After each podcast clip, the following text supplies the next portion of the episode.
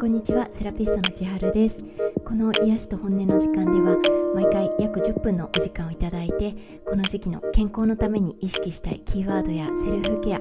体の緊張のパターンについてなどお話ししています。12月のキーワードは休むと流すで12月意識したい緊張のパターンは年末ロボットさんです。ロボットさんは肩と腕から手先までに力が入りやすいパターンで特に時間に追われたり考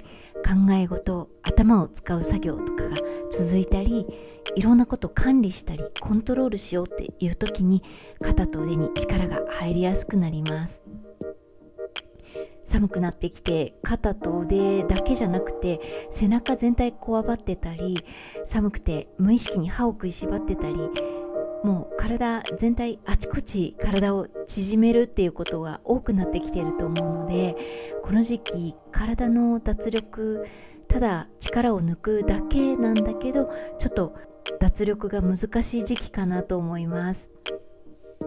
なので前回お伝えした寒い時期でもちゃんと脱力するために工夫できる3つのこと。さする動かす一度ぎゅーっと縮めてみる。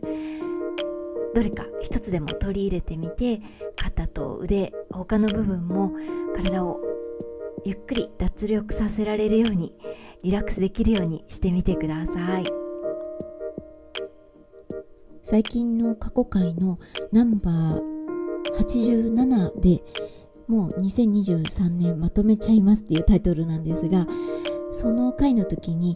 自分の外側と内側のお話っていうのをしたんですが時期によって自分の外側に意識が持っていかれやすい時期と自分の内側に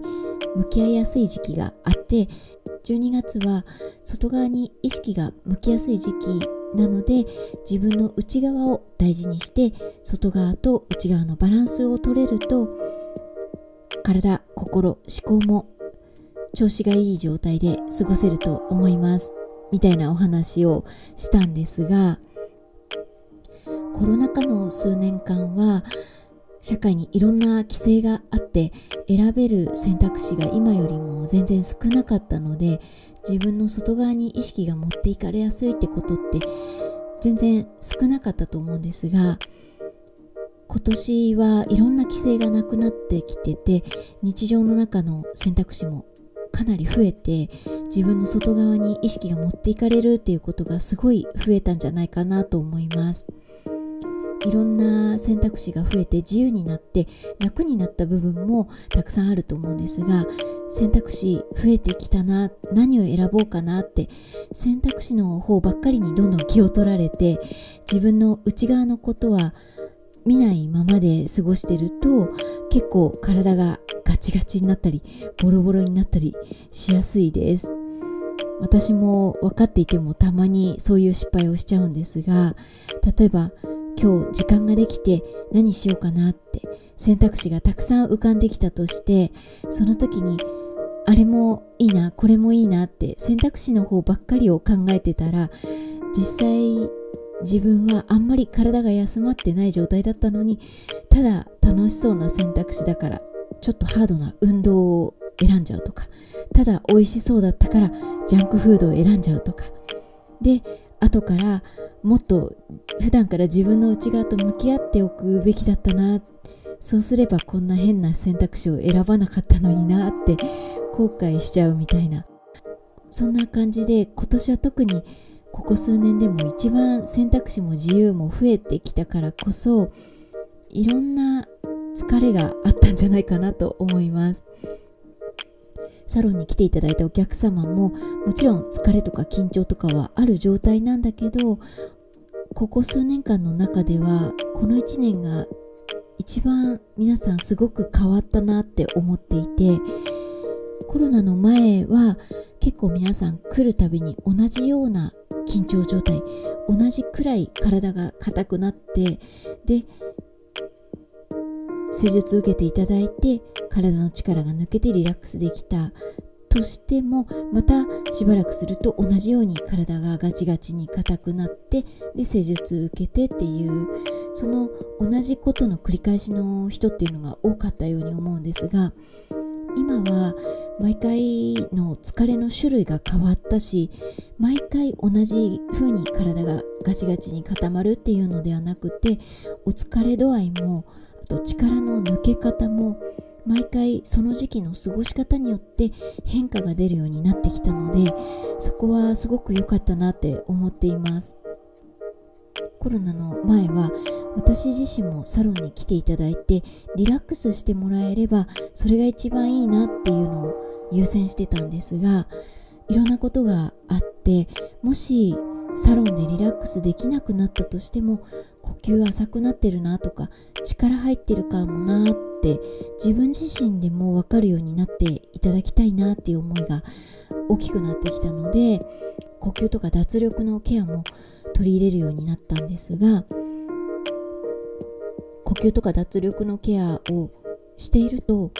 体心思考がどんどん素直になっていくのでリラックスの感覚もはっきりしていくけど逆に違和感がある時の感覚もはっきりしてくるんだと思います。それが仕事とか人との関わりとかの場合もあるし生活リズムとか運動のやり方とかいろんなシーンで自分に合わないとかなんか違和感があるなっていうそういう感覚がはっきりしてくるといい変化も悪い変化もちゃんと体に素直に出てくるようになるので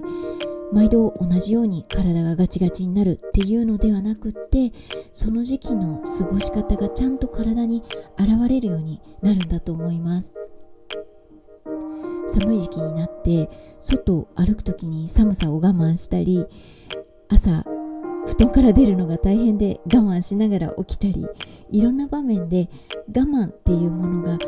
冬は日常的になってくるので他の違和感の感覚もなんとなく分かってはいるけど我慢しちゃうっていう感じのままでそのうちその違和感があったことも忘れて体にどんどん力が入っていくっていうことにならないように自分に合わないとかなんか違和感あるなっていう感覚は大事にしてあげてその違和感がある時深呼吸してみたり力を抜くようにしてみたり違和感ができるだけ少なくなるように動き方を変えてみたりそういう小さい工夫を試しながらこの時期過ごしていただければいいなと思います。最後急に自分のお話なんですけどこのポッドキャストとかブログはもともと私を知ってくださってる方々とあとは偶然癒しとかで検索をしてくださって奇跡的に知ってくださった方々となんかそういう方々とお話しさせていただく感覚でやってることで何の違和感もなく楽しみにやらせていただいていてあとノートっていうサイトはポッドキャストとかブログよりももっともっとちょっと込み入った話というか自分の考えていることをメインに長文で書いているのでこれも違和感なく楽しみで充実した気持ちになってやってるものなんですがインスタグラムっていうのは正直こんなこと言ったら本当はダメなんだろうけどインスタって何なんだろうって思いながらやっちゃってる感じでっていうのが見てくださってる方が普段の自分を知ってくださってたりポッドキャストを聞いてくださってる方々だけなら全然楽しく発信できると思うんですがなんかインスタって何のためにやることなんだろうって正直ちょっと迷走している部分があって最近になって新しいお客様をご案内するための宣伝の場としてやっていくっていうことが決まってちょっとお仕事って感じの 若干の違和感とかちょっと仕事の義務感みたいなものがありつつやるようにしていたんですね。そしたら最近お話ししたお客様がなんかインスタを最近たくさん更新されてますけど大丈夫ですかって言ってくださってあ大丈夫ですかって言ってくださるってことはなんか私の違和感的なものがインスタから伝わっちゃってるのかなってそんな私の違和感までインスタから拾ってくださるって優しいなとか違和感は出ちゃうものなんだなとかいろいろその会話でかなり動揺しちゃったんですが私自身も日常にちょっとした違和感があったりして自分でも分かっているし人にもバレちゃうこともありますっていうお話でした。インスタをやりたくないとかではないんですけどどんな発信をしたらいいのかな？ポッドキャストとかブログとかノートとかは発信することとか決まっていて誰に対してお話ししているかみたいなこともなんとなく自分でイメージしながら楽しんでやってるんですがそういうものが若干定まらないインスタっていうのにちょっと違和感がある感じもあるんですがただそんな中でプロフィールページの下にあるハイライトの中の本日のテーマっていう中の投稿だけは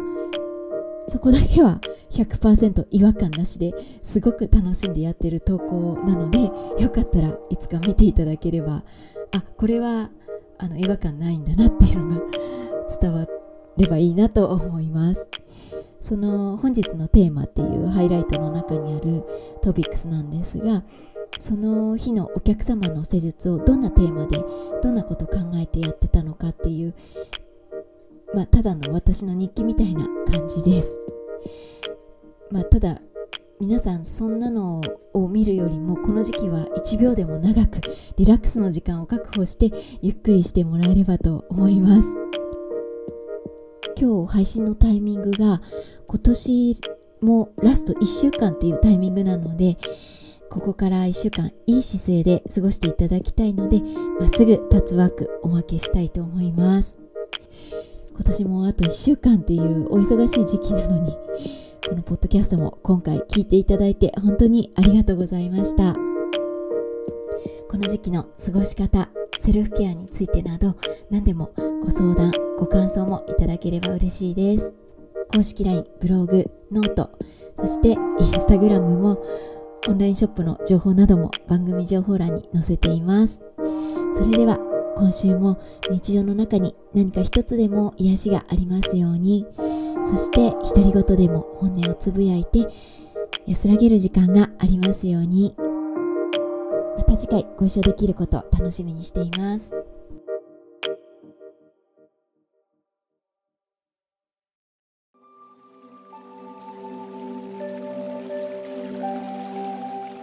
今日はただまっすぐ立って深呼吸をしてみたいと思います。まずは片手をお腹片手を腰に当てて少し吸って細く長く吐いて吐きながら腹筋を使ってお腹に力を入れて長く吐いてみてください。何回か繰り返すと背筋が伸びてくる感じ背骨が少しまっすぐに起きてくる感じがあると思います。でしばらくですね自然に呼吸をしながら今度は手を体の両脇に下ろして首肩腕の力を抜いて自然に呼吸をしていきます。